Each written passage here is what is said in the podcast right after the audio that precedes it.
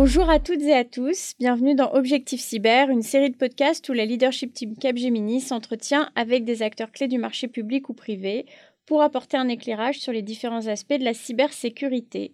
Je suis Jeanne Euré, vice-présidente cybersécurité chez Capgemini, et je vais discuter aujourd'hui avec Charlie de notre euh, initiative CTF. Bonjour Charlie. Bonjour à tous. Alors qu'est-ce que ça veut dire CTF CTF, c'est un acronyme anglais euh, qui veut dire Capture the Flag. Et en fait, ce terme au départ est utilisé alors dans des domaines qui n'ont rien à voir avec l'informatique euh, pour désigner une activité dans laquelle la Blue Team en général et la Red Team s'affrontent pour donc capturer le drapeau, comme son nom l'indique. Et donc, euh, une fois ce drapeau capturé, c'est une preuve de possession bah, du terrain ou de l'objectif. Et appliqué à la cybersécurité, les CTF sont des compétitions plutôt ludiques, dans lesquelles les experts en, en cybersécurité donc s'affrontent. Donc il y a tout un aspect compétitif, assez technique, avec des domaines et des difficultés très variées. Et donc c'est ce qu'on fait nous dans, dans cette équipe CTF, on participe à ce genre d'événement. Et donc, c'est des événements extérieurs que vous menez quoi avec des clients, des partenaires, euh, des écoles. Euh, c'est quoi un petit peu la configuration de ces jeux-là? Alors, c'est majoritairement extérieur, oui. Euh, il peut arriver qu'on en fasse à l'intérieur, notamment dans le cadre de la sélection, par exemple, de cette équipe. Maintenant, c'est principalement à l'extérieur, oui. Donc, ça peut être un bon exemple, vu que les CTF sont assez ludiques et permettent, notamment aux experts en cybersécu, de s'entraîner et de faire quelque part une certaine veille en cybersécu et de se challenger on retrouve cette activité beaucoup dans les, dans les écoles, dans les écoles d'ingé, dans les et puis chez les étudiants en général, qui soient en école d'ingé ou non. Donc oui, on participe déjà à, quelques compétitions, parfois en ligne, organisées par des étudiants, mises en place et créées par des étudiants. Mais on peut participer également à des, événements qui sont non pas créés par des étudiants, mais par d'autres professionnels, pour euh, mettre en avant certains produits ou alors euh, dynamiser un peu une région. Et donc, par exemple, euh, au cours de l'année 2022, on a pu participer à quelques CTF en ligne, je ne vais pas tous les nommer, mais en présentiel, on a pu notamment participer au Forum international de la cybersécurité à Lille, et donc notamment à sa compétition euh, dédiée qui s'appelle l'European Cyber Cup, le C2, puis à Paris à Le Hack, anciennement appelé la Nuit du Hack. Puis bon, voilà, il y a d'autres opportunités auxquelles on peut aller participer à ces événements-là, mais c'est encore une fois soit présentiel, soit distanciel, étudiant ou non, voilà, auxquels on participe tout au long de l'année. Et alors cette logique-là de mettre des compétences euh, de chercheurs de failles, entre guillemets, euh, au service de nos clients, c'est un petit peu ce qu'on retrouve aussi chez nos clients dans la logique de bug bounty. C'est quoi la différence finalement entre Capture the Flag et des activités de bug bounty pour nos clients? Alors, les deux activités sont très différentes. Déjà parce que la première, le CTF n'a pas de vocation à être professionnel et à, donner d'aide à, à, sécuriser quoi que ce soit. Le bug bounty, oui. Maintenant, les deux ont un lien fort qui est la logique, l'esprit de logique et de recherche de vulnérabilité. Donc dans le CTF, les compétiteurs s'affrontent pour chercher des failles, les exploiter et démontrer leur obtention de, ce succès, tandis que dans le bug bounty, l'objectif est à peu près le même. Ils vont chercher des failles, ils vont chercher des vulnérabilités, tenter de les exploiter, démontrer cette exploitation, pour derrière permettre à l'entreprise ou au produit associé de monter en, niveau d'un point de vue de sécurité. Donc l'objectif n'est pas le même. Dans, le premier, c'est un objectif ludique, de monter en compétences, de compétition. Et dans le second, c'est un objectif euh, professionnel, c'est un travail, d'être euh, chasseur de, bugs, qui peut avoir certaines euh, similitudes aussi avec le pentest, mais j'imagine qu'on en reviendra. Juste peut-être avant d'aller là-dessus, il y a une différence de profil ou pas dans les gens qui mènent ces activités-là? Dans la mesure où ces activités ne sont pas concurrentes en soi, euh, oui, on peut retrouver des profils similaires. Tous ceux qui participent à du bug bounty ne participent pas du CTF, et inversement, tous ceux qui font du CTF ne participent pas au bug bounty. Pour autant, encore une fois, la, recherche est à peu près la même, la logique est à peu près la même. Donc on va retrouver beaucoup de compétiteurs CTF qui euh, sont présents dans la sphère du pentest et du bug bounty. Et l'inverse est vrai aussi, du coup. On va retrouver pas mal d'experts en bug bounty ou en pentest qui sont présents dans le CTF. C'est notamment le cas de notre équipe euh, Aces of Spades, dans laquelle euh, on a des experts à la fois SOC, réponse sur incident, pentest, qui font partie de cette équipe et qui participent donc euh, de façon semi-professionnelle à des CTF. On n'est pas expert en CTF, on n'est pas expert en bug bounty non plus, euh, ça dépend. Mais en tout cas, dans la constitution de cette équipe, on va retrouver à peu près de tout en profil, mais qui partagent cette même passion, cette même, ce même esprit logique. Donc, tu as introduit un peu le, un troisième élément. On parlait de bug bounty et de CTF. Euh, tu parlais effectivement des pentests, qui est un espèce de trio avec des activités euh, dont on a l'impression qu'elles peuvent être un peu similaires, avec des profils un peu similaires, mais en fait, tu le disais, avec des objectifs différents. En fait, nos clients aujourd'hui, quand ils se retournent vers Capgemini, ils peuvent demander des campagnes de pentest, demander euh, des captures de flag, euh, aller chercher nos partenaires en bug bounty. Qu'est-ce qu'ils viennent chercher en fait quand on fait une démarche euh, CTF avec eux? Alors quand on fait une démarche CTF avec eux, pour, pour rappeler déjà quelle est cette démarche, il se trouve qu'on a effectivement une offre CTF dans laquelle certains de nos clients peuvent s'adresser à nous pour qu'on déploie chez eux un CTF. Alors, ce n'est pas l'équipe CTF qui participe à des CTF habituellement qui organise ces CTF chez ces clients-là. Ce C'est pas nécessaire, c'est pas systématique. Pour autant, on va retrouver à peu près les mêmes profils, dans la mesure où on n'a pas 95% euh, du groupe qui participe à ce genre d'événement non plus. Donc on retrouve à peu près souvent les mêmes profils. C'est pas systématique, pour autant, habituellement on les retrouve quand même un petit peu. Les objectifs du, CTF là, euh, organisé dans le cadre d'une entreprise, c'est euh, souvent soit de la montée en compétences, soit de la veille, et ce dans un esprit assez ludique, encore une fois, dans un esprit un peu de challenge ou de sensibilisation. Ça peut s'adresser aussi à des personnes qui sont beaucoup moins techniques, donc par exemple euh, de la ressource humaine, euh, des finances, etc. Ça n'a pas vocation à démontrer qu'ils arrivent à exploiter euh, telle mm. vulnérabilité technique sur tel système, c'est pas du tout l'idée. Là, l'idée, c'est plutôt d'aller chercher la sensibilisation de ce personnel-là, en par exemple montrant des photos dans lesquelles en zoomant, on va pouvoir voir le mot de passe sur un post-it qui permet d'accéder à un compte d'un réseau social, par exemple.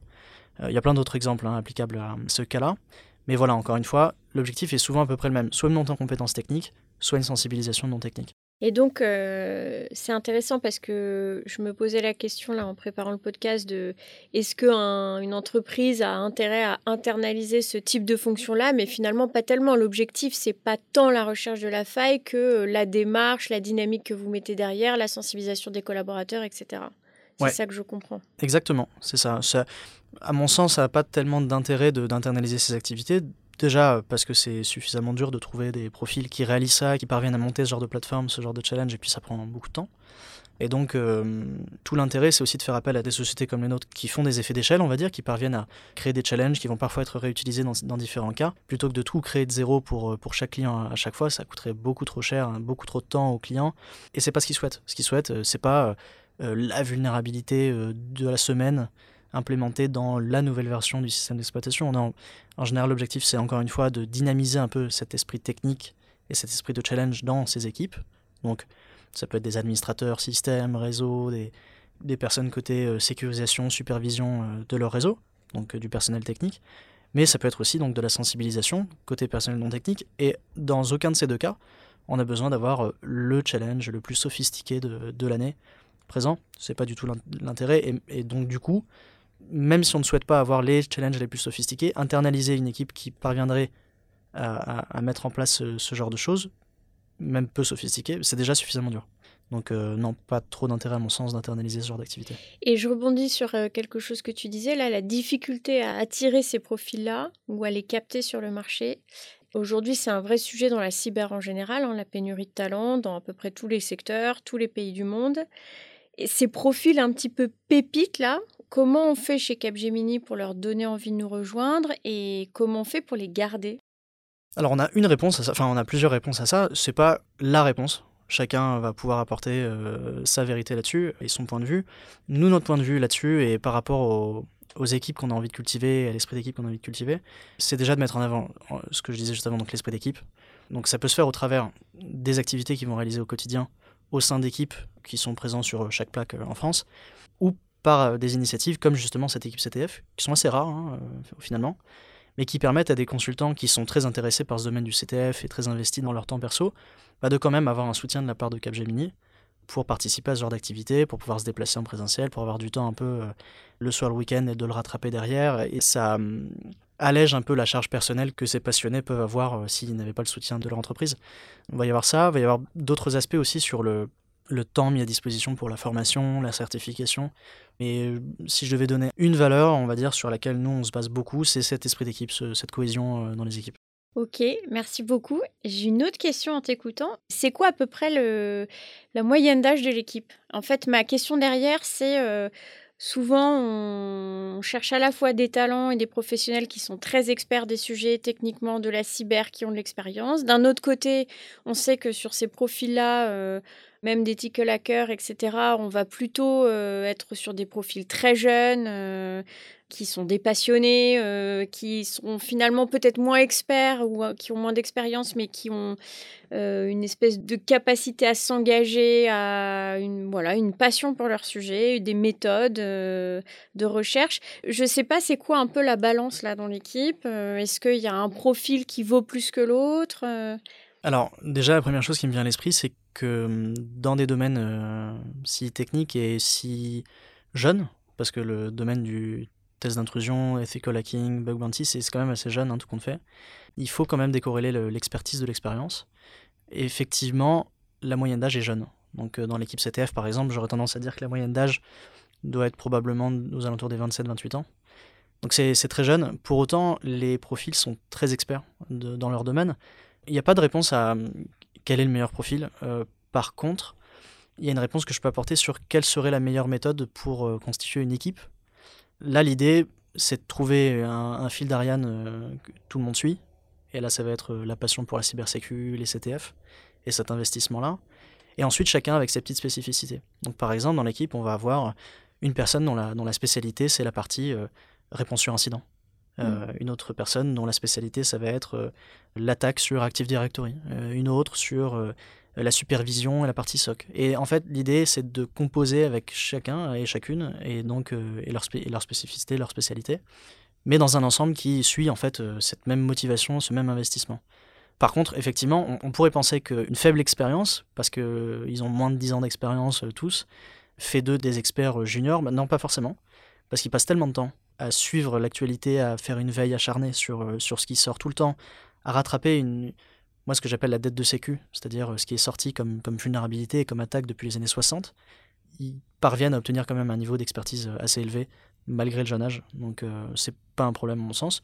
Non seulement, et en plus, vu que les CTF, ouais, ça, peut être plus un avantage puisque bah, ils ont plus de liberté, ils, ont, ils sont plus dynamiques que des profils qui auraient peut-être 20 ans de plus et qui n'auraient pas la même latitude sur la participation à des CTF le soir, le week-end, ce genre de déplacement. Donc euh, non, au contraire, ça peut être plus une force d'avoir euh, d'avoir cette, cette, jeune moyenne d'âge. Ça, c'est des équipes qui vont quand même euh, rester ou grandir ou évoluer professionnellement. C'est quoi un peu un, je sais pas, un plan de carrière de quelqu'un qui est dans une équipe CTF C'est la grande question. c'est la grande question. Je suis pas sûr qu'on ait ce jour une, une, réponse parfaite à ça. Ce que je sais d'un point de vue personnel, c'est que je connais peu de personnes, en tout cas, qui, passé la quarantaine, continuent d'être des experts techniques acharnés. Alors, j'explique pas forcément. Peut-être que c'est une question d'évolution, de maturité, d'envie de passer sur des jobs de pilotage, d'encadrement. Aucune idée, il faudra leur demander. Mon avis est que l'évolution que prend l'accumulation de technologies, sa diversité, fait que euh, on risque pas d'être en pénurie de travail euh, et de demande d'expertise dans les années à venir, bien au contraire. Donc euh, je pense qu'il y aura toute la latitude nécessaire demandée par ces experts pour continuer d'être des experts. Donc s'ils le souhaitent, je pense qu'ils auront largement de quoi faire, même peut-être trop. Ben, merci beaucoup. Je vais te proposer de clôturer cette discussion avec une question qu'on pose systématiquement à la fin des podcasts, qui est euh, la question next. On essaye d'anticiper, euh, on est en 2030 et on essaye d'anticiper euh, un petit peu quels seront les challenges d'une équipe CTF dans, dans 8 ans, 7 ans bientôt. Hum, là, la première chose qui me vient, c'est il y en a deux, à mon sens. Il va y avoir un challenge technique des domaines techniques sur lesquels on va, on va s'affronter.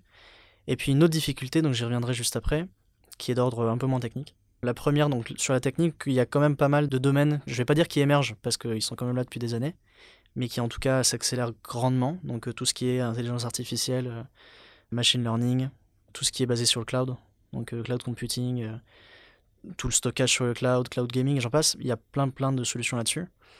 Et donc notre utilisation de l'informatique devient de moins en moins monolithique, de plus en plus décentralisée, de plus en plus automatisée, appuyée sur l'IA, sur, du, sur le machine learning et tout. Donc ça peut être probablement quelques vecteurs euh, techniques de, développement et sur lesquels on va avoir euh, à se former et à s'affronter dans les années à venir. Et l'autre problème à mon sens, c'est la partie euh, un peu moins technique, mais qui est liée à l'accumulation de technologies, comme je le mentionnais juste avant. depuis les années 60, on a commencé à accumuler plein de technologies bien différentes. On se retrouve aujourd'hui avec une diversité telle que quand on veut aller faire du bug bounty ou même plus adapté du pen test chez un client ou dans une entreprise, il nous faut une équipe. Là où il y a quelques années, il nous fallait peut-être un expert ou deux, euh, plutôt polyvalent. Aujourd'hui, c'est plus le cas. Il nous faut des experts, tous spécialisés dans leur domaine, et qui font tous partie d'une équipe, et donc qui vont être dépêchés dans leur domaine d'expertise. Je pense que dans les 10 à 20 prochaines années, ce besoin de spécialisation ne va faire qu'augmenter.